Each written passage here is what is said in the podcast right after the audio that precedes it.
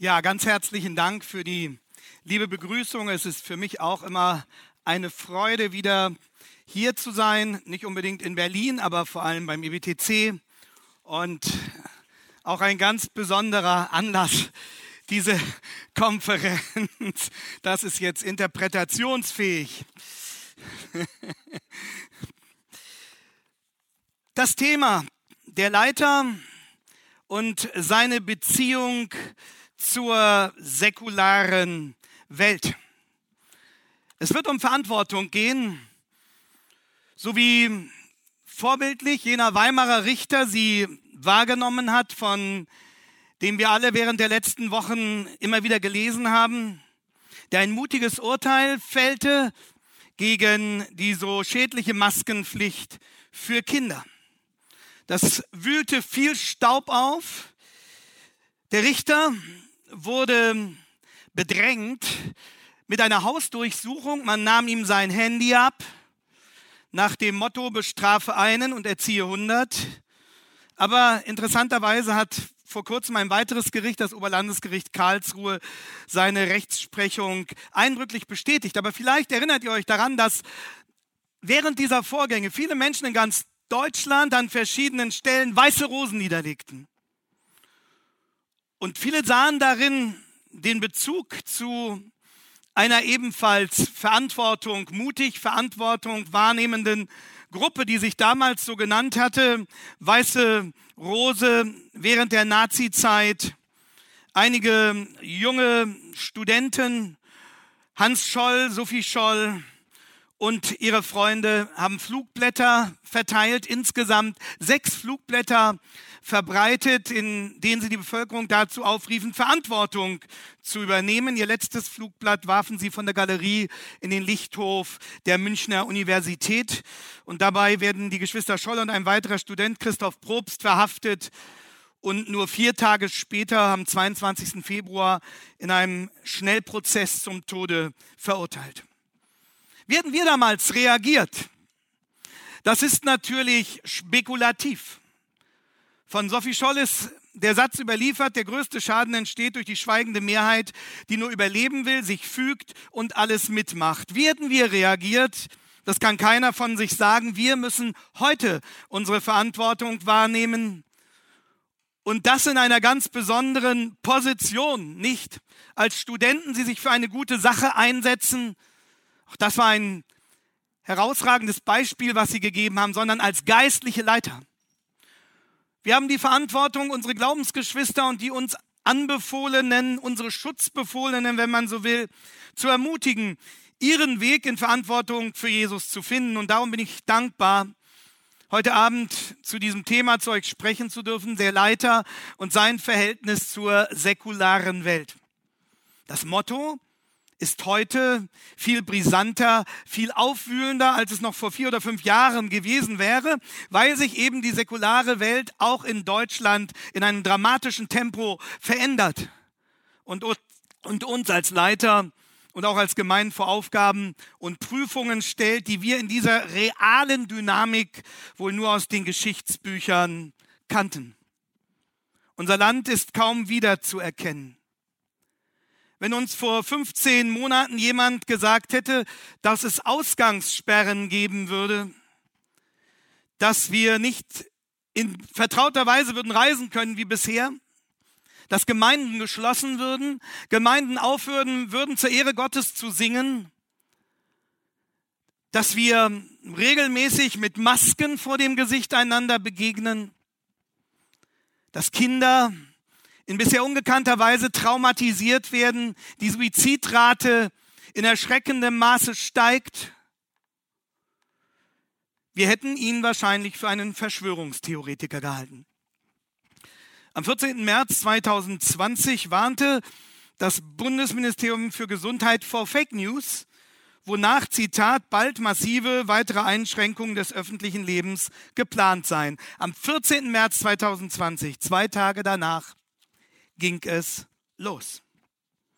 Und die Frage ist, wie reagieren wir? Was ist unsere Verantwortung als geistliche Leiter, als Gemeinde? werden wir dem gewachsen sein, werden wir eine biblisch geprägte Beziehung zur säkularen Welt in ihrem aktuellen Zustand, werden wir diese Beziehung gestalten können, wahrnehmen können, aufbauen können. So beginne ich zunächst mit einer Begriffsdefinition in der Hoffnung, dass dieser Präsenter jetzt auch funktioniert. Die Technik hier ist ja fast, ich hätte nicht gesagt allmächtig, aber doch sehr, sehr erfahren. Irgendetwas stimmt an eurem Präsenter nicht, liebe Leute. Jetzt stimmt's. Vielleicht lerne ich das noch. Gut. Alles klar. Wir beginnen zunächst mit einer Begriffsklärung. Was ist, das war jetzt der Nerventest, was ist die säkulare, was ist die säkulare Welt? Nun zunächst, der allmächtige Schöpfer beansprucht ein umfassendes Besitzrecht. Die gesamte Welt, das gesamte Universum gehört ihm. Im Psalm 103, Vers 19 lesen wir Psalm 103, Vers 19. Der Herr hat seinen Thron im Himmel errichtet und sein Reich herrscht über alles. Und in 1. Chronik 29, 1. Chronik 29, Vers 11 wird gesagt, dein Herr ist die Majestät und Gewalt, Herrlichkeit, Sieg und Hoheit, denn alles, was im Himmel und auf Erden ist, das ist dein. Dein Herr ist das Reich und du bist erhöht zum Haupt über alles. 1. Chronik 29, 11. So wie wir es als Kinder gesungen haben in diesem Lied, meinem Gott gehört die Welt, meinem Gott das Himmelszelt. Ihm gehört der Raum, die Zeit, sein ist auch die Ewigkeit. Und die säkulare Welt, um die es uns heute Abend geht, ist ein Teilbereich dieser Welt, die als Ganze unserem Vater gehört. Säkular wird abgeleitet von dem lateinischen Wort Säkulum und Säkulum steht zunächst einmal für die zeitliche Welt. Zeitalter, Epoche, ein Jahrhundert, jedenfalls es steht für die vergängliche Welt im Gegensatz zum ewigen. Und darum wird säkular verwendet im Sinne von weltlich, von profan oder wenn man es aus der Umkehrung heraus formulieren will, also ex negativo, das ist die Lebenswelt jenseits der Gemeinde Jesu Christi. Mit Säkularisation bezeichnet man auch rechtlich die Überführung von Kirchengütern in weltlichen Besitz etwa. Säkulare Welt können wir sagen, das ist die Welt jenseits der Gemeinde Jesu Christi, die Welt jenseits des Reiches Gottes, die gesamte übrige Schöpfung gewissermaßen. Man könnte auch sagen, säkulare Welt, die säkulare Welt ist die alte Kreatur, im Unterschied zur neuen Kreatur gemäß 2. Korinther 5, Vers 17. Und die Reformation hat zunächst das Verhältnis zwischen diesen beiden Teilwelten mit der Zwei-Reiche-Lehre beschrieben. Sie haben gesagt, es gibt zwei Reiche, ein Reich zur Rechten, das ewig besteht, und ein Reich zur Linken, das vorläufig und vergänglich ist. Das Reich der Kirche, der Gemeinde Jesu Christi und das Reich der Welt, des Staates die neue Kreatur und die alte Schöpfung. Ins Reich zur Rechten gehören nur Jünger Jesu Christi. Es befinden sich formal, äußerlich auch Scheinchristen darunter, aber sie gehören nicht dazu. Im Reich zur Linken, da bilden die Christen in der Regel nur eine Minderheit, aber sie leben auch noch dort und suchen der Stadt Bestes nach Jeremia 29, 7. Das heißt, der Christ lebt nach diesem Verständnis zugleich in beiden Reichen. Als Gemeindemitglied und Himmelsbürger hier und als Staatsbürger dort. Und als, als Staatsbürger haben wir eben noch eine Schnittmenge mit dieser säkularen Welt, obwohl unsere Heimat längst im Reich Gottes ist und unsere Wohnung nach Johannes 14, Vers 3 im Himmel schon für uns vorbereitet ist. Ein kompliziertes Verhältnis. Aber die Reformatoren haben betont, dass eben der heilige Gott, dem die ganze Welt gehört, in beiden, in beiden Reichen regiert. Im Reich zur Rechten durch sein Wort, im Reich zur Linken durch die Obrigkeit, die von ihm gegeben ist und die in seinem Auftrag das Schwert führt. Daher kommt das Gewaltmonopol des Staates. In der Bibel also und auch bei Luther wird auch diese säkulare Welt jenseits der Gemeinde, das Reich zur Linken, noch unter der Herrschaft Christi gesehen. Umbruch dann zur Neuzeit hin oder wenn wir das geschichtlich etwas grob fassen wollen, wir können auch sagen Moderne. Die Moderne streitet für eine Befreiung der säkularen Welt von theologischer Deutung, von biblischen Ansprüchen. Sie fordert totale Profanität.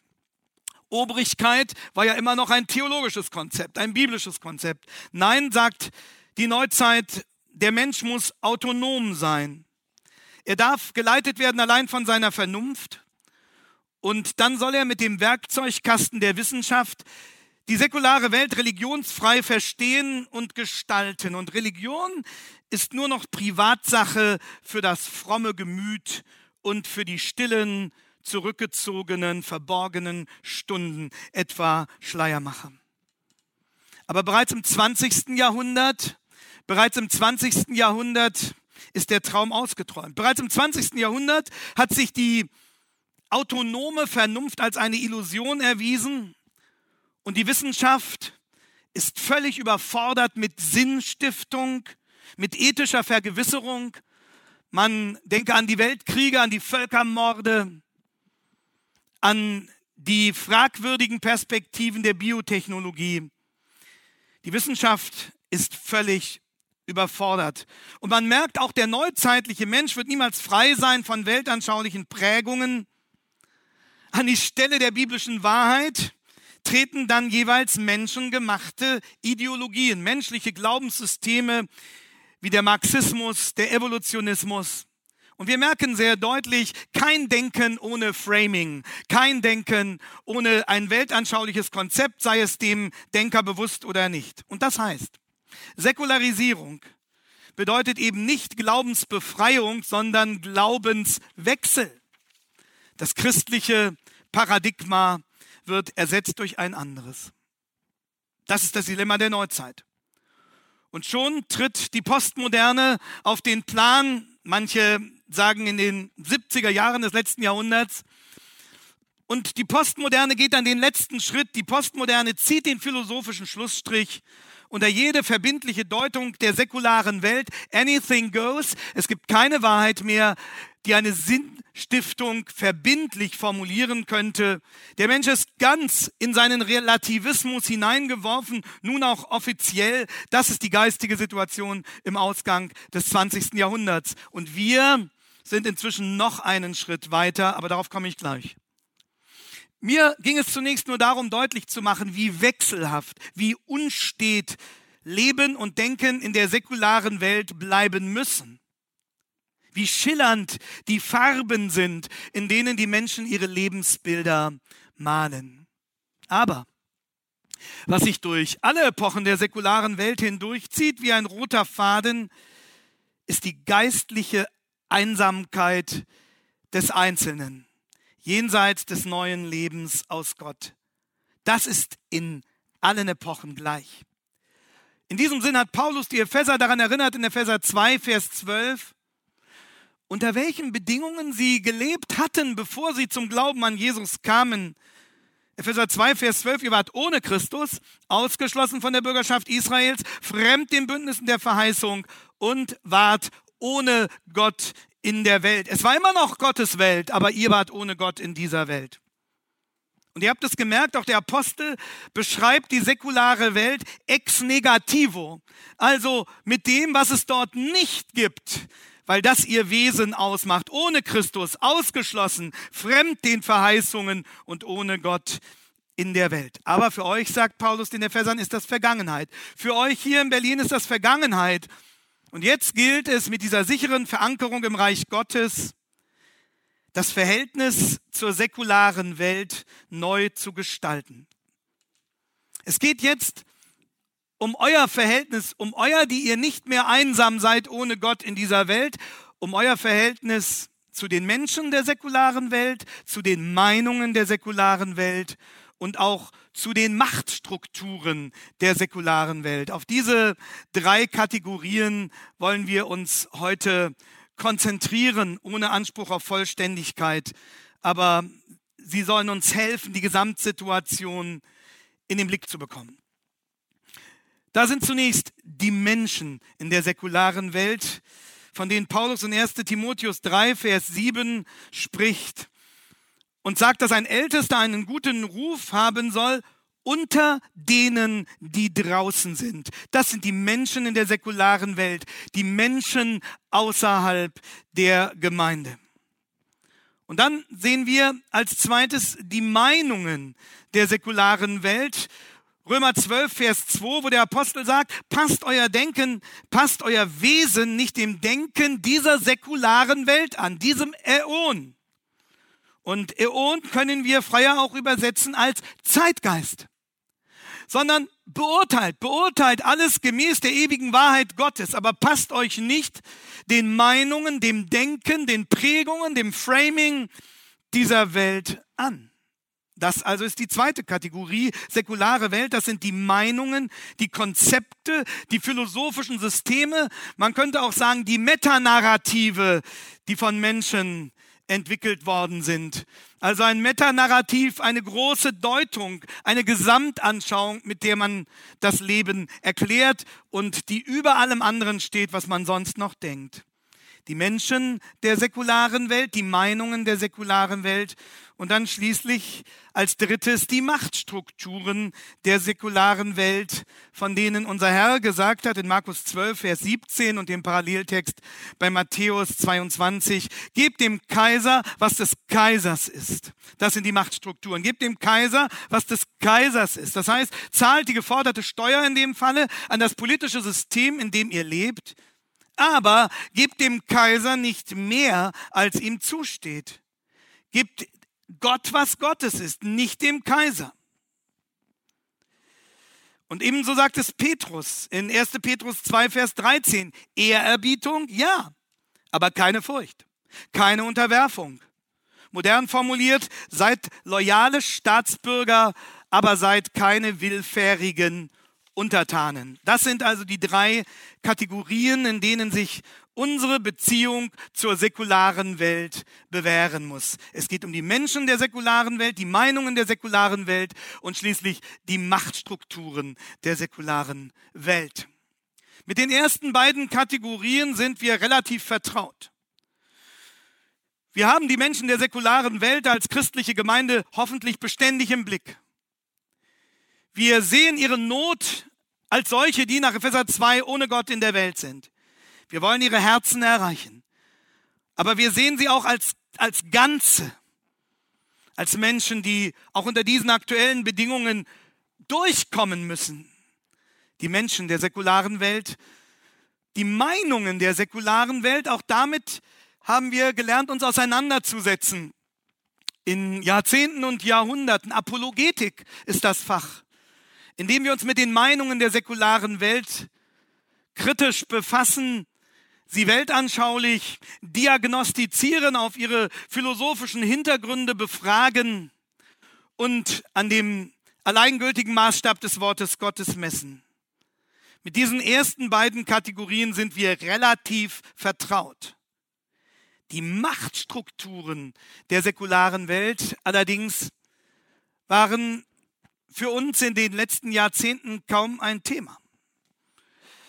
Aber gerade in diesem dritten Bereich hat sich in dieser Zeit besonders viel geändert, gerade in unserem Land, was von manchen nicht einmal gesehen oder in seiner Gewichtigkeit möglicherweise unterschätzt wird. Und darum wird die Aufteilung meines Vortrags heute Abend so gestaltet sein, dass ich versuchen werde, die ersten beiden Kategorien relativ kurz zu behandeln und dann dieser dritten etwas genauer nachzugehen, weil, weil wir alle hier einen gewissen Nachholbedarf haben. Dieses Thema hat uns in seiner Heftigkeit und auch in seiner Direktheit, in der es das Leben der Gemeinde Jesu betrifft, überrascht. Also kommen wir zunächst zu den Menschen der säkularen Welt. Petrus sagt es in seinem ersten Brief, Kapitel 2, Vers 12, führt einen guten Wandel unter den Heiden, führt einen guten Wandel unter den Heiden, also mitten unter den Zeugen der säkularen Welt. Und dann fährt er fort, 1. Petrus 2, Vers 12, damit die euch verleumden als Übeltäter eure guten Werke sehen und Gott preisen am Tag der Heimsuchung. Sie sollen eure guten Werke sehen. Und Petrus hat, was er hier schreibt, offensichtlich fast wörtlich übernommen von dem, was sein Herr Jesus in der Bergpredigt schon sagte. Lasst euer Licht leuchten vor den Menschen. Also lasst euer Licht leuchten vor dem Forum der säkularen Welt. Warum? Damit sie eure guten Werke sehen und euren Vater im Himmel preisen. Fast wortgleich. Und das heißt, wir sind in unserer Beziehung zu den Menschen der säkularen Welt gefragt als Zeitgenossen, nicht nur als reisende Evangelisten. Wir sind gefragt als Mitmenschen, deren Wandel unter den Heiden erkennbar ist, deren Licht leuchten soll vor den Menschen. Nicht, weil wir perfekte, humane Vorzeigewesen wären, sondern weil wir ehrlich sind und von Christus zu diesen Zeitgenossen gesandt. Und bedenkt, für einen geistlichen Leiter, für einen Ältesten ist das sogar eine Berufungsvoraussetzung nach 1 Timotheus 3, Vers 7. Er, er soll einen guten Ruf haben unter den Heiden. Aber für alle Christen ist es ein Auftrag. Und nun beschreiben der Herr Jesus und Petrus übereinstimmend das Ziel, wozu die Heiden gebracht werden sollen, nämlich dorthin, dass sie Gott loben, dass sie Gott preisen. Sie sollen dem Gott, der sie geschaffen hat und dem sie Rechenschaft schulden, die Ehre geben. Und Gottes Ehre soll gemehrt werden durch unsere guten Werke vor den Heiden. Die Heiden selber aber sollen gerettet werden, denn wie sonst könnten sie den Herrn preisen. Sie sollen gewonnen werden heraus aus der säkularen Welt hinein in das Reich Gottes. Und ein Anstoß dafür soll, wenn wir längere Zeit mit ihnen zusammenleben, möglicherweise unser guter Wandel sein. Gute Werke, sagen Jesus und Petrus. Das soll unsere Beziehung zu den Menschen in der säkularen Welt prägen, neben der Mission. Gute Werke. Welche gute Werke sieht die säkulare Welt an dir? Deine Nachbarschaft, deine Kollegen, wenn du noch in einem säkularen Arbeitszusammenhang stehst. Wir sollen den Zeitgenossen wohltun. Und dabei beten wir natürlich für sie und hoffen, dass sie das Wichtigste finden und bekommen, was ein Mensch braucht, nämlich Jesus und seine Vergebung. Das ist immer unser größter Wunsch für jeden Zeitgenossen. Und das darf sich auch nicht ändern. Und natürlich wissen wir, dass Worte das wichtigste Mittel zur Überführung von Sündern sind und durch nichts anderes ersetzt werden können. Der Glaube kommt aus der Predigt Römer 10, Vers 17 und das wird nie anders sein. Unsere Worte, unser gesprochenes, erläutertes Zeugnis ist unersetzbar. Was die meisten emergenten Konzepte bis heute nicht verstanden haben. Aber, aber daneben haben wir auch den Auftrag des Wandels unter den Heiden. Der römische Schriftsteller Plinius im ersten Jahrhundert zeigte sich beeindruckt, dass die Christen, wie er sagt, Zitat, sich durch einen Eid banden, keinerlei Verbrechen zu begehen, sei es Ehebruch, Raub oder Wegelagerei. Und die Heiden schauten genau hin. Sowohl wie die Christen miteinander umgingen, als auch wie sie mit den anderen umgingen. Waren sie hilfsbereite Nachbarn? Waren sie zuverlässige Mitarbeiter? Waren sie rücksichtsvolle Krankenpfleger? Und die Christen waren dafür bekannt, dass sie sich der Bedürftigen annahmen. Witwen wurden versorgt, Kranke wurden gepflegt, Findelkinder wurden aufgenommen und beschützt. Die Gemeinde bewies ein sensibles soziales Gewissen. Das müssen die Christen nicht erst von bestimmten Protagonisten des 21. Jahrhunderts lernen. Und so bietet uns die aktuelle Situation, geprägt durch die ganzen Verwerfungen, der letzten 15 Monate erst recht ein reiches Betätigungsfeld, weil unsere säkularen Zeitgenossen unabhängig von ihrer sonstigen Belastung massiv unter Druck gesetzt werden. Viele von ihnen in ihrer Würde gekränkt. Es war ein Philosoph, der Italiener Giorgio Agamben, der neulich von einem sanitären Terror sprach, der die Menschen anleite, den Nächsten vor allem als Gefahr und Bedrohung wahrzunehmen. Agamben erinnerte in der Neuen Zürcher Zeitung daran, Und das verwundert ihn, dass doch gerade das Christentum früher nie den Kontakt zu den Kranken gescheut habe, aber inzwischen sogar gegenüber Gesunden ein Social Distancing praktiziere, weil irgendjemand möglicherweise ansteckend sein könnte. Und Agamben fragt, ob wir möglicherweise am Beginn einer neuen Gesundheitspflicht stehen können, wie er das nennt. Ihr Lieben, wie wichtig, wie verheißungsvoll ist gerade in diesem Kontext unsere Beziehung zu den Menschen der säkularen Welt. Und wie viele missionarische Anknüpfungspunkte haben sich gerade dadurch ergeben, dass die von den Corona-Maßnahmen zum Teil getriebenen und entmündigten Menschen erfuhren, dass wir sie nicht nur als biologische Wesen unter dem Gesichtspunkt der Volksgesundheit wahrgenommen haben, dass wir sie nicht gemieden haben, sondern ihnen nahe gekommen sind, wenn sie das wollten. Und vielleicht ist das auch ein Grund, warum so viele Esoteriker sensibel an dieser Stelle sind, weil sie, wenn auch auf der Basis einer unbiblischen falschen Weltanschauung, wissen und ahnen, dass der Mensch sehr viel mehr ist als seine Biologie. Ich hatte vor einigen Monaten ein Interview mit dem Blogger Kai Stut, der bekannt ist für kritische Reportagen und einfach dadurch auf mich gestoßen war, dass ich mich in verschiedenen öffentlichen Stellungnahmen zu dieser Frage geäußert habe. Und er sagte, wie kann das sein, dass die Kirchen so vernehmbar schweigen und so wenige sich nur äußern? Dass so wenige Pastoren das Wort ergreifen in dieser Situation?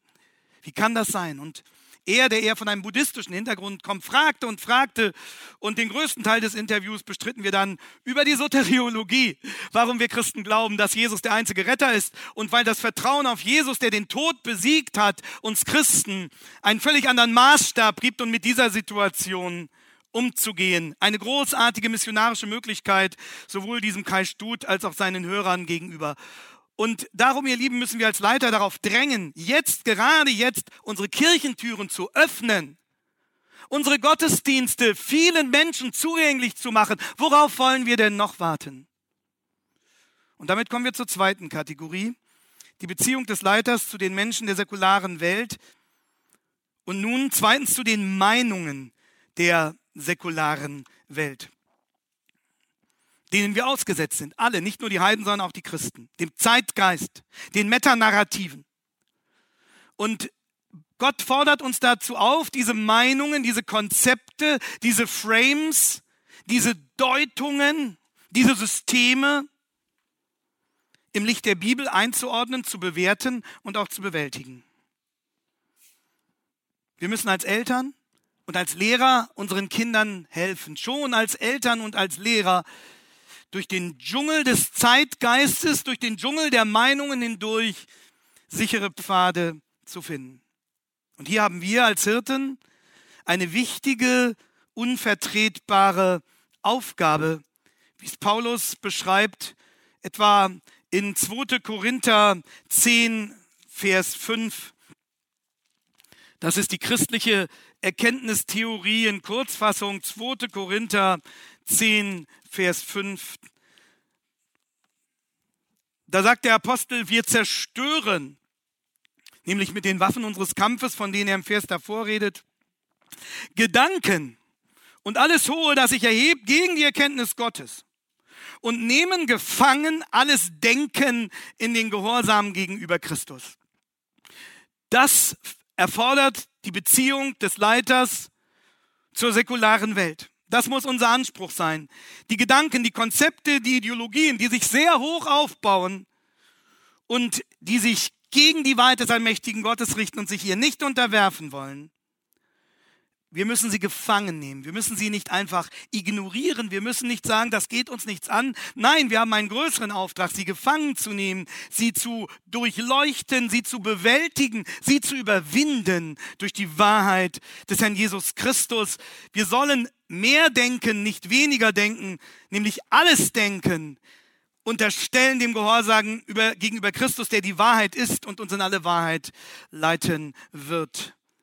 Und Paulus macht hier auch deutlich, welch aggressiven Anspruch weltanschauliche Konzepte entfalten.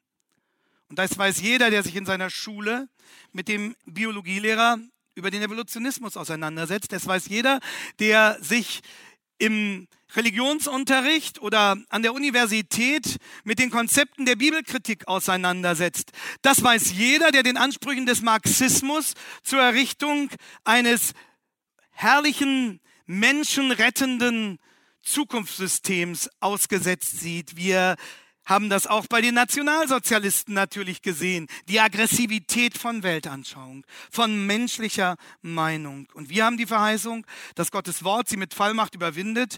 Aber uns, den Leitern, ist zuvörderst das Schwert des Geistes anvertraut. Epheser 6, Vers 17.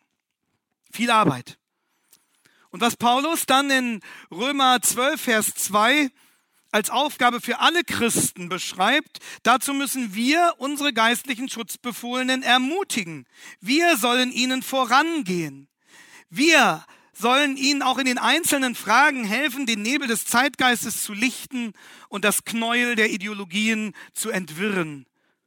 Und das ist oft harte Arbeit. Wir brauchen einander dabei. Wir brauchen geistliche Brain Trusts. Nicht jeder kann auf allen Feldern gleich gut unterrichtet sein. Und ich bin so dankbar, dass wir das auch in unserer Gemeinde haben, dass wir zusammen uns erarbeiten können, verschiedene Felder wie schwieriger Themen. Und eine solche geistliche Arbeitsgemeinschaft im Sinne eines biblisch geprägten Brain Trusts brauchen wir auch untereinander. Unser aller Denken steht in der Gefahr, sich der ungläubigen Welt anzupassen, ihren Meinungen, Maßstäben, Zielen und Vorlieben. Und deshalb redet Paulus hier vom Weltlauf, von Aion. Das ist Zeitgeist. Übrigens eines der wenigen deutschen Wörter, die es in die Weltsprache geschafft haben. Ich habe Bruder Paddington extra gefragt und er hat es ausgesprochen. Zeitgeist. Die Luft, die wir atmen, sagen wir gerne, ist toxisch. Das Gewässer, in dem wir schwimmen, ist vergiftet. Und deswegen stehen auch wir Christen in der Gefahr, Thesen für selbstverständlich zu halten, nur weil wir sie durch den Zeitgeist inhalieren. Und darum sind wir alle darauf angewiesen, dass Jesus immer wieder unser Denken heilt, reinigt, schult und schärft. In meinem Studieren, so hatte einer unserer Lehrer gesagt, wird er mich wohl führen und bleiben bei mir, wird schärfen die Sinnen zu meinem Beginnen und öffnen die Tür. Das will Jesus uns schenken. Und nun das Dritte. Jetzt kommen wir zu den Machtstrukturen der säkularen Welt mit denen wir noch so wenig vertraut sind, sie einzuordnen. Und dabei hat sich so vieles verändert. Gebt dem Kaiser, was des Kaisers ist, sagt der Herr Jesus. Gebt dem Kaiser, was des Kaisers ist. Und Gott, was Gottes ist. Das heißt, zahlt die geforderte Steuer an das politische System, in dem ihr lebt. Das steht hier leider so. Können wir nicht ändern.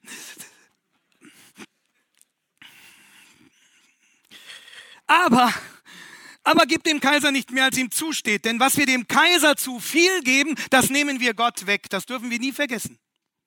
Wir können nicht einfach sagen, okay, sind wir dem Kaiser gegenüber eben mal etwas großzügiger. Wir nehmen es Gott weg. Es geht um diese, diese Grenzbestimmung, eine präzise Grenzziehung bis hierher und nicht weiter. Und ihr kennt die Situation von Markus 12, diese Zweckkoalition aus frommen Pharisäern und liberalen Herodianern will Jesus in die Falle locken Sie wollen ihn entweder als Revoluzer oder als Opportunisten entlarven. Entweder er verweigert die Steuer oder er passt sich den Römern an und Jesus kann sich quasi aussuchen, in welche dieser beiden Schlingen er seinen Kopf hineinstecken will. Aber er, er reagiert so, dass der, er den Spieß einfach umdreht, unser Herr, und er macht umgehend klar, dass nicht er auf dem Prüfstand steht, sondern sie, indem er fragt, welches Bild, bitteschön, trägt die Steuermünze. Okay? Des Kaisers, also gebt ihm. Gebt sie ihm, er hat ein Anrecht darauf. Es ist keine Sünde, Steuern zu zahlen. Aber, aber es gibt einen anderen, der hat ein viel größeres Anrecht auf euer Leben. Nicht auf eure Münze, sondern auf euer Leben. Die Münze trägt nur des Kaisers Bild, das ist Peanuts. Du aber trägst Gottes Bild. Und darum gib dich diesem Gott. Nochmal, wie du mit den Mächten der säkularen Welt umgehst, und dazu gehören auch ihre Gesetze, ihre Verordnungen, ihr Gewaltmonopol und ihre Justiz. Welches Recht du ihnen zugestehst und welche Grenze du ihnen setzt, das ist zuerst und zuletzt eine Frage der Loyalität und Hingabe an deinen Herrn. Und deshalb haben die Apostel in Apostelgeschichte 5, Vers 29 eben bekannt, man muss Gott mehr gehorchen als den Menschen. Da ging es wieder um diese Grenzziehung. Wir dürfen Gott nicht wegnehmen, was wir dem Kaiser zu viel geben. Das ist die Spannung zwischen relativer Achtung des Kaisers und absoluter Hingabe an den Herrn. Und in dieser Spannung müssen wir unsere Beziehung zu den Machtstrukturen der säkularen Welt gestalten. Nochmal, jahrzehntelang war das für die Christen in unserem Land eine eher akademische Frage, weil es zwischen Staat und Gemeinde nur wenige Konflikte gab. Die Bundesrepublik des Grundgesetzes garantierte uns eine Freiheit, deren Wert wir wohl so richtig erst jetzt zu schätzen wissen, wo wir sie in dieser Weise nicht mehr haben? Wie viel härter waren unsere Glaubensgeschwister jenseits des eisernen Vorhangs gefordert? Und daran liegt wohl auch, dass viele Menschen in den östlichen Bundesländern scheinbar zupacken, damit dieser Situation umgehen können. Aber jetzt haben auch sie Artikel 4, wie wir ihn seit Jahrzehnten haben, der Religionsfreiheit, die Freiheit des Bekenntnisses und der religiösen Praxis garantiert. Die Situation von heute hat sich in den vergangenen Jahren zunächst schleichend und dann seit März 2020 dramatisch verändert und zugespitzt. Und wegen dieser schleichenden Veränderung waren viele auf diesen Konflikt nicht gut vorbereitet. Dabei konnten wir das seit zehn, zwölf Jahren sehen, wie der Staat zunehmend Gesetze voranbrachte, verpflichtend machte, die sich eindeutig gegen das biblische Menschenbild, gegen die Schöpfungsordnung richteten. Und wir sahen, dass totalitäre Verhaltensmuster wenigstens andeutungsweise erkennbar wurden. Stichwort Political Correctness, die, die Verengung des Kurs, Diskursraumes, der Fragen, über die man offen reden konnte. Das kam schleichend. Aber wir als Hirten, wir haben die Verantwortung, die Beziehung zu den Mächten der säkularen Welt zu klären und zu lehren und als Gemeindeleitungen transparente und treue Entscheidungen zu treffen weil wir so unmittelbar davon betroffen sind, als christliche Familien, als Gemeinden in ihrer Verkündigung. Und deshalb möchte ich den letzten Teil meines Vortrags dazu nutzen, an einem Beispiel dieses, diesen Konflikt noch einmal deutlich zu machen, wie stark wir betroffen sind. Seit 15 Monaten erleben wir staatliche Eingriffe in das Innenleben der Gemeinden, die es so in der Geschichte unseres Landes noch nie gegeben hat. Seit Monaten feiern einige christliche Gemeinden keinen realen Gottesdienst mehr. Wir sehen uns einer Situation gegenüber, in der der Staat in unseren ureigensten Innenbereich eindringt, in dem der Staat darüber mitbestimmen will, wie wir unseren Herrn ehren dürfen und wie möglicherweise nicht. Die Bedrängnis der Gemeinde, das müssen wir ganz deutlich sehen, beginnt eben nicht erst mit der Christenverfolgung. Manche sagen, ja, wir haben noch keine Christenverfolgung, also ist alles halb so schlimm. Und das muss an dieser Stelle besonders deutlich gesagt werden. Und Bruder Paddington möge das auch mit in die Heimat zurücknehmen. Es ist ein großes Verdienst unserer Brüder der Grace Community Church, allen voran John MacArthurs und Phil Johnsons, diesen entscheidenden Konfliktpunkt herauspräpariert zu haben. Und zwar unter Berufung auf genau unsere Bibelstelle, die wir eben gelesen haben. Was darf Cäsar und was darf Cäsar nicht? Und von welchem Punkt an überschreitet Cäsar diese rote Linie, die den alleinigen Herrschaftsbereich unseres Herrn Jesus Christus markiert? Christ is the head of the church and not Caesar. Das war ihre Parole. Und damit steht die Gemeinde Jesu vor Bewertungen und Entscheidungen und wir als Hirten stehen ja da davor können wir uns nicht drücken. Wir stehen gewissermaßen in der vordersten Linie dieser Entscheidungsprozesse. Und wir haben die Verantwortung, unsere Gemeinden durch diese Situation hindurch zu führen. Das ist unsere Verantwortung als Hirten. Wir müssen offen darüber reden, ob es richtig ist oder falsch, was der Staat in der jeweiligen Situation fordert. Und dazu haben wir zwei Instanzen. Unsere letzte Instanz ist das Wort Gottes und unsere vorletzte Instanz sind die Gesetze unseres Landes. Es ist die, die Wirklichkeit des Grundgesetzes, für das wir so dankbar sind, Weil wir ein Grundgesetz haben, das noch mitgeprägt war von dem, was man rechtsphilosophisch die jüdisch-christliche Ethik nennt. Das Grundgesetz gilt noch offiziell und die Präambel in Verantwortung vor Gott und dem Menschen und mit Gott ist nicht irgendein Gott, nicht etwa auch Allah gemeint, sondern der Gott des Alten und Neuen Testaments.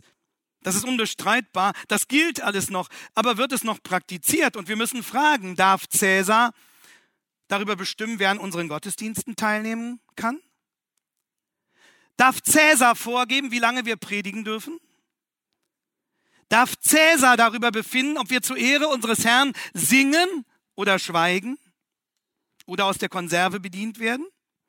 Und wir alle würden sagen, nein, darf er natürlich nicht. Das Recht hat Christus allein. Und die Beziehung des Leiters zur säkularen Welt steht eben hier auf dem Prüfstand. Nicht erst, wenn die Scheiterhaufen der Verfolgung brennen, sondern sobald Cäsar Christus sein Verfügungsrecht über die Gemeinde bestreitet. Es geht um die Ehre unseres Herrn. Und dann kann es nicht die Aufgabe der Gemeinde sein, Cäsars Eindringen zu rechtfertigen, zu entschuldigen oder Cäsar gar noch zu huldigen oder sich einzureden, es sei ja eigentlich gar nichts Schlimmes passiert. Brüder, es ist viel passiert. Und warum, warum wussten die Söhne Isaschar nach 1. Chronik 12, 33, was Israel tun musste? Weil sie die Zeiten verstanden. 1. Chronik 12, 33. Und entsprechend werden wir auch im Neuen Testament aufgefordert, unsere Zeiten zu verstehen und eben alles, alles, nicht nur, was unmittelbar in die Gemeinden eindringt, zu prüfen. Alles, was in irgendeiner Weise Einfluss auf uns und unsere Geschwister nimmt. Und wir werden aufgefordert, wir sahen das, Römer 12, Vers 2, dem Zeitgeist auf den Zahn zu fühlen. Und wir werden dazu aufgefordert, äh, Matthäus 16, Vers 3, wachsam die Zeichen der Zeit zu erkennen. Und wir werden dazu aufgefordert, alle Gedankengebäude gefangen zu nehmen unter die Herrschaft Christi und von ihm her zu beurteilen. Ja, und wie Jesus uns lehrt, müssen wir auch mit der Bösartigkeit und Machtgier der Herrschenden realistisch rechnen. Da rief Jesus sie zu sich, Markus 10, Vers 42, und sprach zu ihnen, ihr wisst, die als Herrscher gelten, halten ihre Völker nieder und ihre Mächtigen tun ihnen Gewalt an. Zitat Ende. Das ist kein Pauschalurteil über jeden Herrscher, aber es ist eine Gefahr der Herrscher ausgesetzt sind und die wir sehr realistisch sehen müssen und nicht beschönigen dürfen. Und je entschlossener ein Staat nach den Herzen und dem Gehorsam seiner Bürger greift, je früher Cäsar auch die Kinder der Christen in seinen Krippen sammeln will, umso wacher muss die Gemeinde Jesu zu verstehen versuchen, was in ihrem säkularen Umfeld geschieht. Wir müssen die Geister scheiden, auch hier Diakrisis, 1. Korinther 12, aus welcher ideologischen Quelle auch immer sie entspringen. Und dazu sind wir gefordert, die Fakten zu klären. Nun möchte ich einige Fakten zur aktuellen Situation im Zusammenhang dieser Machtstrukturen noch zeigen. Das eine, worauf wir stoßen, ist der offene Selbstanspruch und der offensive Selbstanspruch radikaler Veränderungskonzepte. Und als Beispiel dafür nenne ich jene These, die zurzeit heftig diskutiert wird, dieses Buch von Klaus Schwab und Thierry Maleret, Covid-19, der große Umbruch.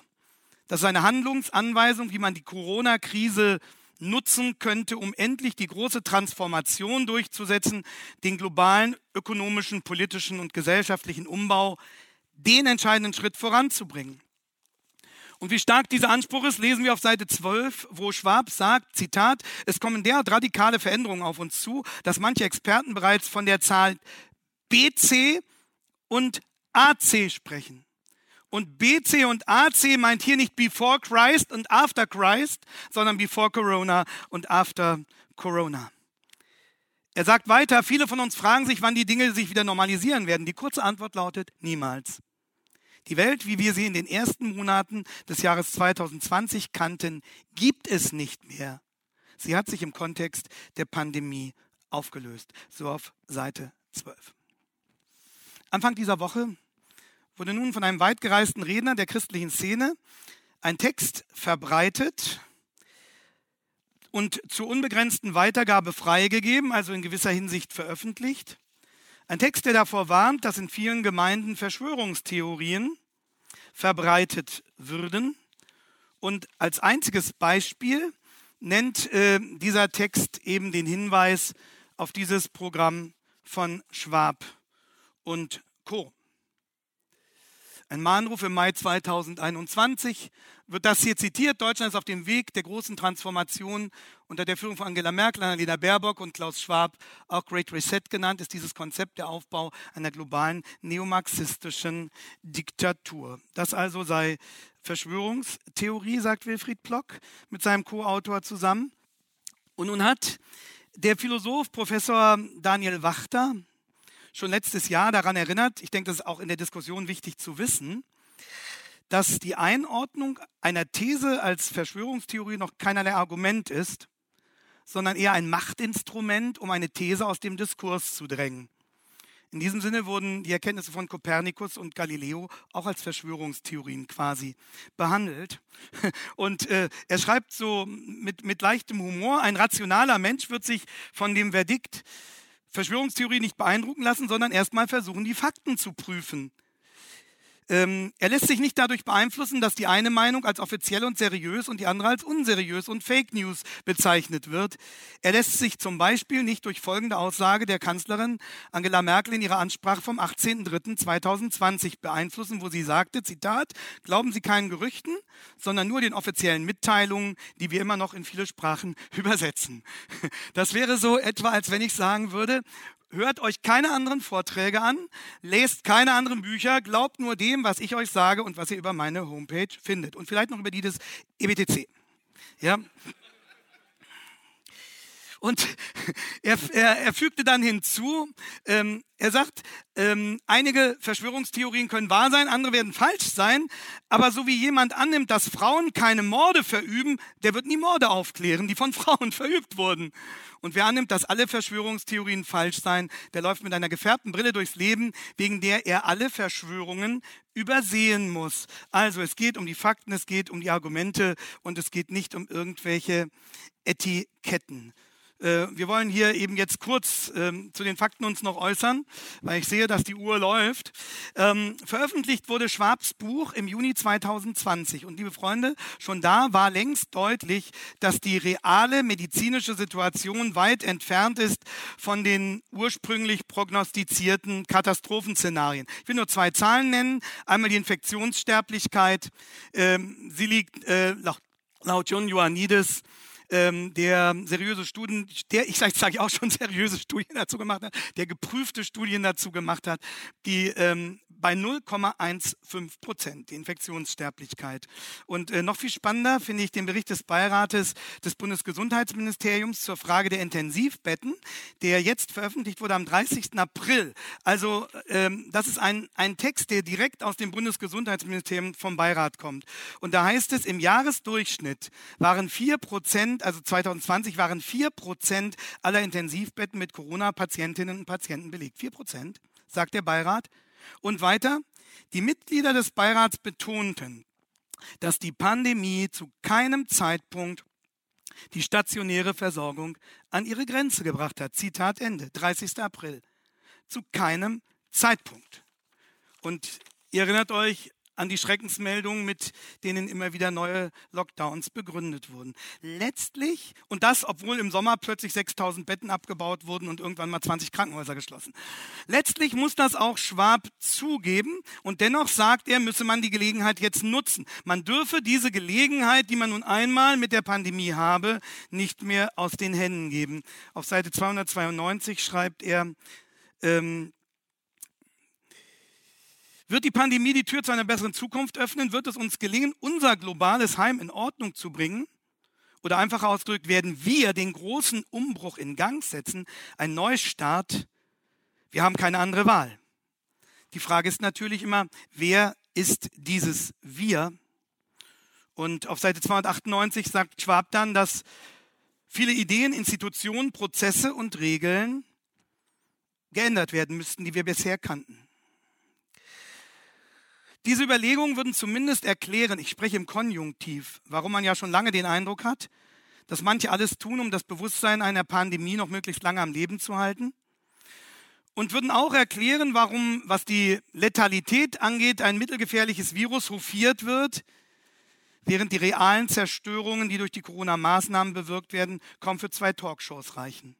Die Traumatisierung der Kinder, die Suizide, die Depressionen, die veränderten Krebsvorsorgeuntersuchungen und so weiter und so weiter. Suchet der Stadt Bestes, sagt Jeremia in äh, seinem Kapitel 29, Vers 7.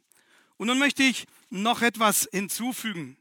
Ähm, das ist also der Mann, von dem wir sprachen, aber das ist kein Solitär. Es geht nicht darum zu sagen, da ist ein böser Bube, der sich das alles ausgedacht hat, das wäre ja noch relativ harmlos, sondern das Ganze ist eingebunden in ein größeres Konzept. Also hier nochmal die Infektionssterblichkeit, dann die Erklärung des Beirats vom 30.04.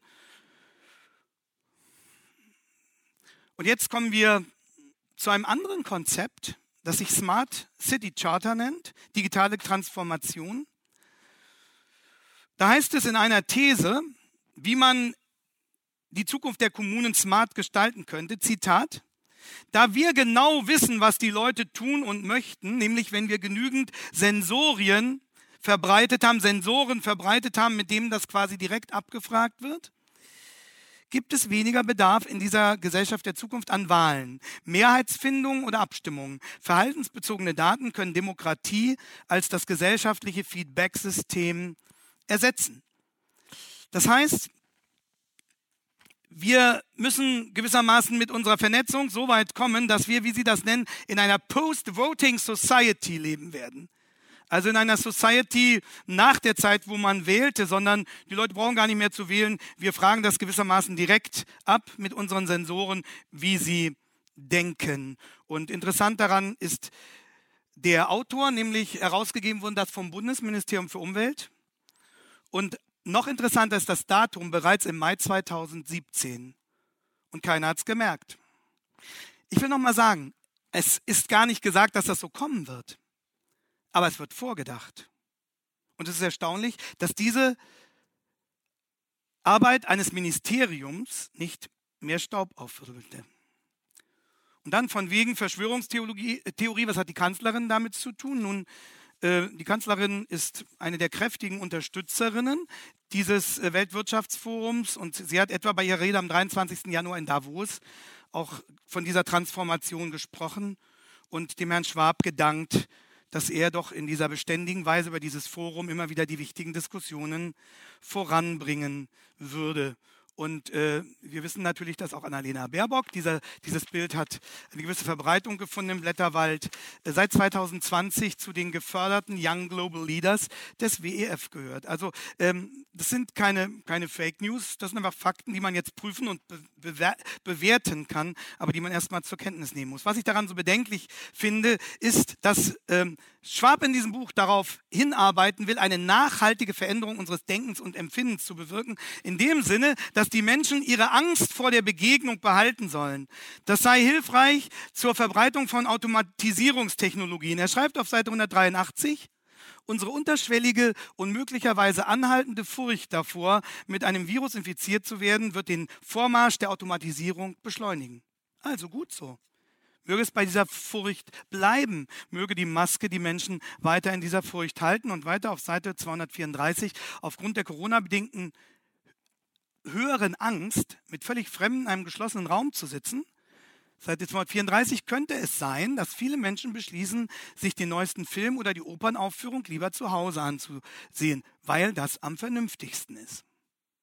Immerhin wird eine solche Entscheidung den lokalen Supermärkten zugutekommen, zu Lasten aber der Bars und Restaurants. Verstehen Sie? Er sagt also, möge die Furcht lange genug anhalten und hoch genug bleiben, damit die Menschen endlich dazu gebracht werden, Gemeinschaft zu meiden. Und jetzt überlegen wir, was das bedeutet, wenn wir nicht Christen einladen wollen in unsere Versammlungen, wenn schon manchmal Christen sich nicht trauen, zusammenzukommen.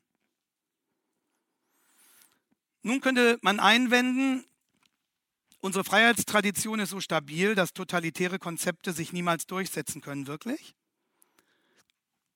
Eine zweite Tendenz, die, die wir beobachten, ist die Beschneidung des öffentlichen Diskurses. Wir würden sagen, der Abbau der Meinungsfreiheit. Das sehen wir zum Beispiel an der Corona-Debatte. welche Wissenschaftler durften daran in der Öffentlichkeit teilnehmen und wurden in Talkshows eingeladen. Und es wurden ja nicht nur Wissenschaftler eingeladen, sondern auch Herr Lauterbach. Und welche und welche nicht. Es gibt inzwischen genügend ähm, Aufrufe von, von Ärzten, die sagen, es wäre unverantwortlich, ähm, was da geschehe und dass er sich sozusagen als Arzt in diese Debatte einmische, obwohl das, was er sagt, nicht ähm, der ärztlichen Kunst entspricht. Oder denken wir an die Schauspielerprotestaktion Alles dicht machen. 53 waren es am Anfang, die in, wie ich finde, ähm, ja, intelligenter, ironischer, nachdenklicher, mitfühlender Weise auf die ganzen Nöte hinwiesen, die durch die Maßnahmen ausgelöst werden und auf die Hohlheit des Pathos, mit dem sie begründet werden. Sie erinnern sich, welcher Druck auf die Schauspieler ausgeübt wurde, als hätten sie ein Verbrechen begangen, obwohl sie einfach nur die Meinungsfreiheit in Anspruch nahmen. Aber soweit ich es überblicke, sind noch wenigstens noch über 30 von den Videos im Netz verfügbar. Ermutigend, dass es viele gab, die die Künstler verteidigt haben und sich inzwischen auch viele Ärzte mit ihnen solidarisiert haben. Aber das ist sozusagen die öffentliche Schlachtsituation in unserer Gesellschaft. Dann der nächste Indikator einer totalitären Tendenz ist äh, die religiöse Erhebung politischer Meinungen. Ich kann das jetzt nicht mehr ausführlicher darstellen, aber es ist das, was wir unter dem Begriff der Zivilreligion zusammenfassen. Das heißt, dass bestimmte politische Positionen den Charakter eines Glaubenssatzes bekommen. Und nun entscheidet sich an der Zustimmung oder Abstimmung dieses Glaubenssatzes, ob man zum Kreis der ordentlichen Staatsbürger zählt. Nämlich dann, wenn man den Genderismus unterstützt, eine bestimmte Interpretation des Klimas teilt, die Migrationspolitik befürwortet, den Islam für friedfertig hält, die Ehe für alle für eine geniale Idee, Homosexualität für ein Lebenskonzept im Sinne des Schöpfers und weitgehende Abtreibungsrechte für ein selbstverständliches Menschenrecht.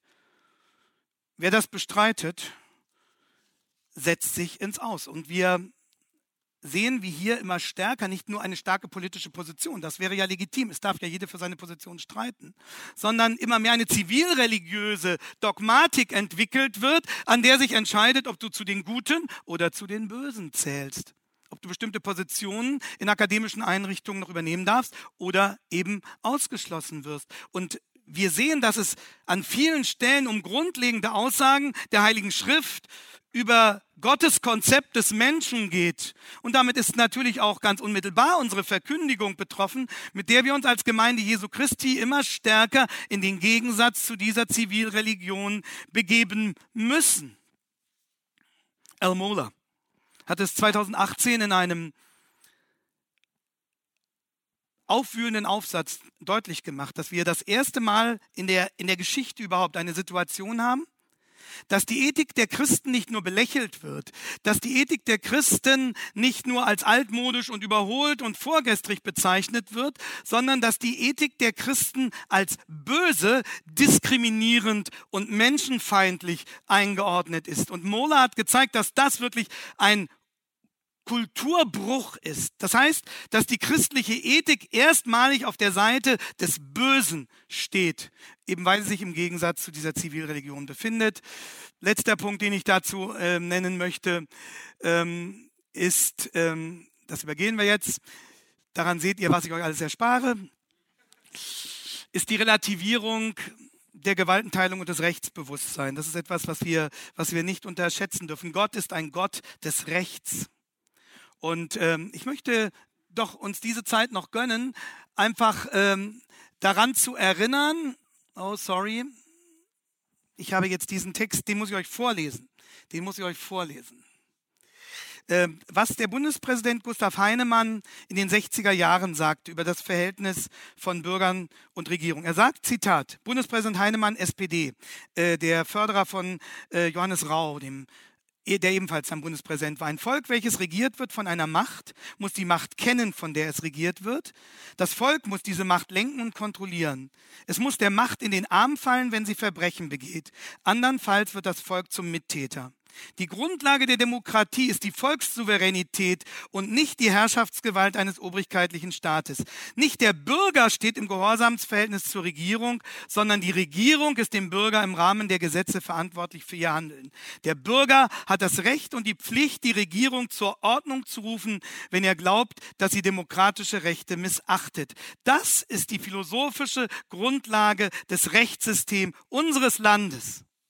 Und jetzt vergleicht damit einmal bitte die, die Realität. Und da wundert es nicht, dass jemand, der nun wahrlich über jeden Verdacht einer Verschwörungstheorie erhaben ist, nämlich der, der aktuelle Bundestagsvizepräsident Wolfgang Kubicki, im Vorfeld der Entscheidung zum vierten Infektionsschutzgesetz gesagt hat, wir leben in einer gefährlichen Phase der demokratischen Entwicklung, die sehr schnell umschlagen kann in einen neuen Autoritarismus was wir für selbstverständlich gehalten haben, Rechtsstaat, Demokratie und Meinungsfreiheit, muss täglich neu erkämpft werden, sagt der Vizepräsident des Deutschen Bundestages am 17. April.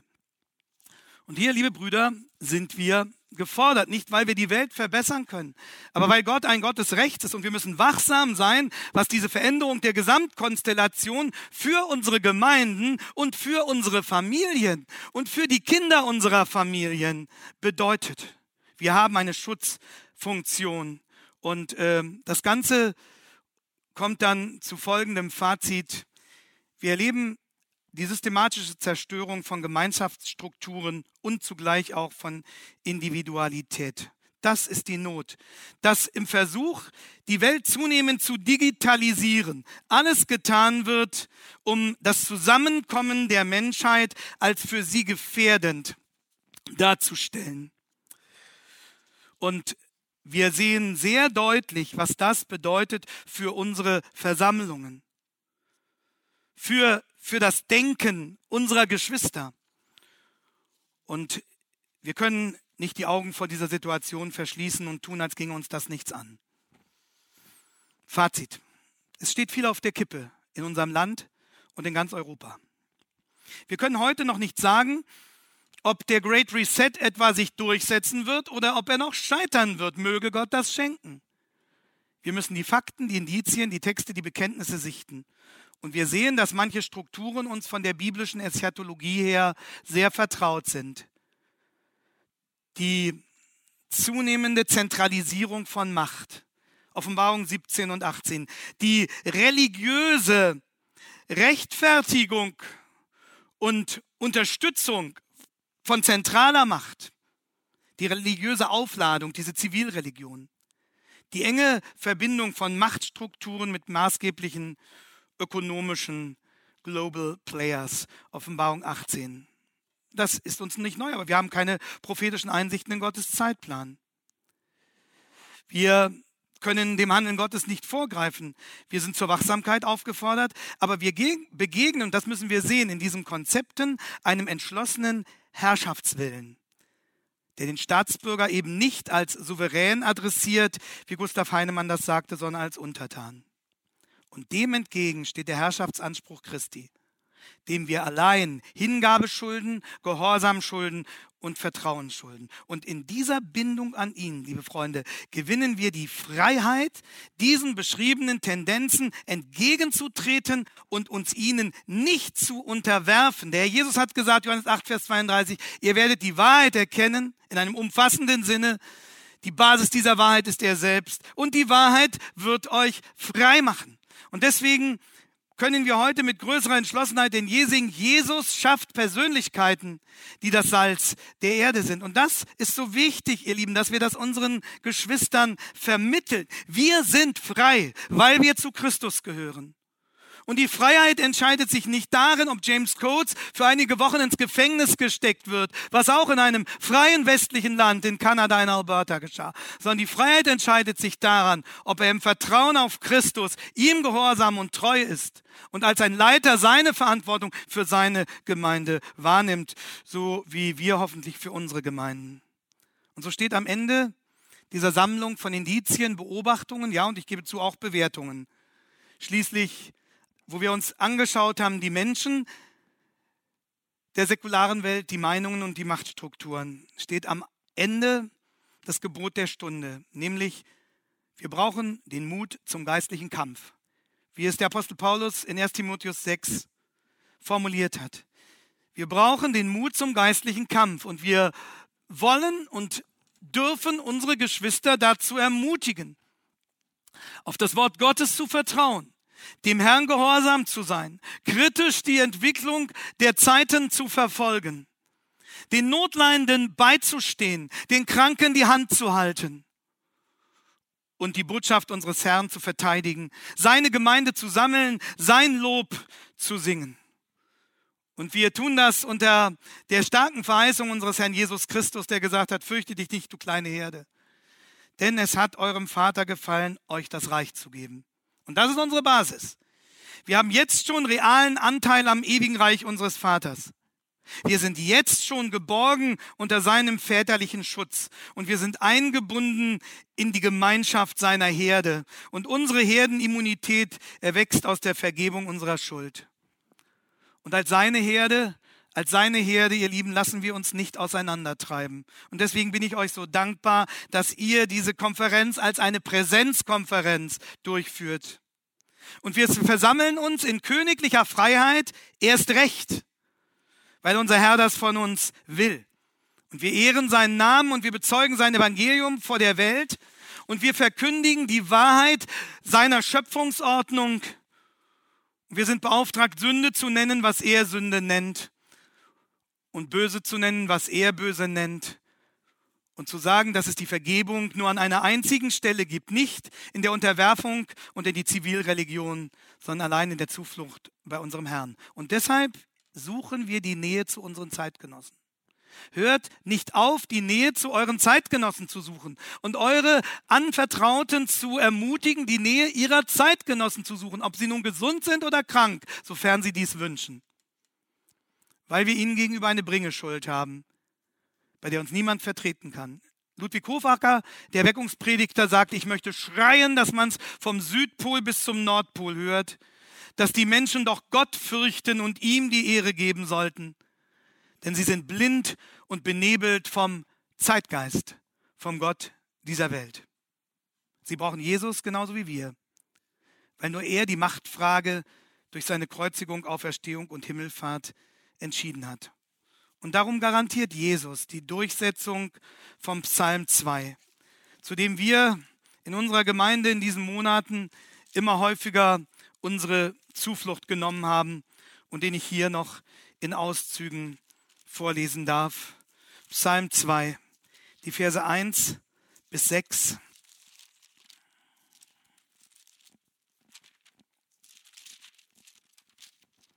Warum toben die Heiden und murren die Völker so vergeblich? Die Könige der Erde lehnen sich auf und die Herren halten Rat miteinander wider den Herrn und seinen Gesalbten. Lasst uns zerreißen ihre Bande und von uns werfen ihre Stricke aber der im Himmel wohnt, lachet ihrer. Und der Herr spottet ihrer. Einst wird er mit ihnen reden in seinem Zorn und seinem Grimm. Er wird sie schrecken. Ich aber habe meinen König eingesetzt auf meinem heiligen Berg. Und dann der liebevoll warnende Appell an die Könige ab Vers 10, so seid nun verständig, ihr Könige, und lasst euch warnen, ihr Richter auf Erden, auch des Verfassungsgerichtes. Dient dem Herrn mit Furcht und küsst seine Füße mit Zittern, dass er nicht zürne und ihr umkommt auf dem Wege, denn sein Zorn wird bald entbrennen, wohl allen, die auf ihn trauen. Das hat der Machtmensch und Weltstratege Napoleon kurz vor seinem Tod 1821 wohl geahnt als er diese Worte gesprochen haben soll, überliefert von seinem General Bertrand. Alexander, Cäsar, Karl der Große und ich haben Reiche gegründet. Aber worauf beruhten die Schöpfungen unseres Genies? Auf Gewalt. Jesus Christus gründete sein Reich auf Liebe. Und zu dieser Stunde würden Millionen Menschen für ihn sterben. Ich habe mit all meinen Armeen und Generälen, sagt Napoleon, nicht ein Vierteljahrhundert lang auch nur einen Kontinent mir unterwerfen können. Und dieser Jesus siegt ohne Waffengewalt über die Jahrtausende, über die Völker und über die Kulturen.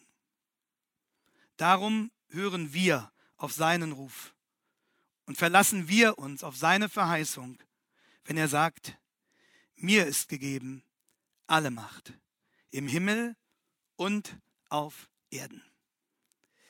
Herr Jesus Christus, danke, dass du der allmächtige, herrliche König und Herr bist und dass du dir deine Herrschaft zu keiner Sekunde streitig machen lässt. Danke, dass wir in dir geborgen sind, ganz gleich wie stürmisch die Zeiten um uns herum toben. Hilf uns, Herr, dir treu zu sein in dieser Zeit. Bewahre uns davor, uns schrecken zu lassen von den Drohungen der Welt. Bewahre uns davor, uns locken und schmeicheln zu lassen von den Versprechungen dieser Welt und hilf, dass wir treue, mutige, liebevolle, kampfbereite opferwillige Hirten immer mehr werden, Herr. Danke, dass unsere Sicherheit bei dir liegt. Und danke, dass unsere Freiheit in dir garantiert ist.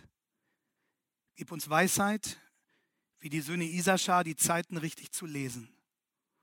Und gib uns den Mut und die Treue, gehorsam zu handeln, bis du wiederkommst. Und schütze und baue du wie du es verheißen hast, unsere Gemeinden zu deiner Ehre.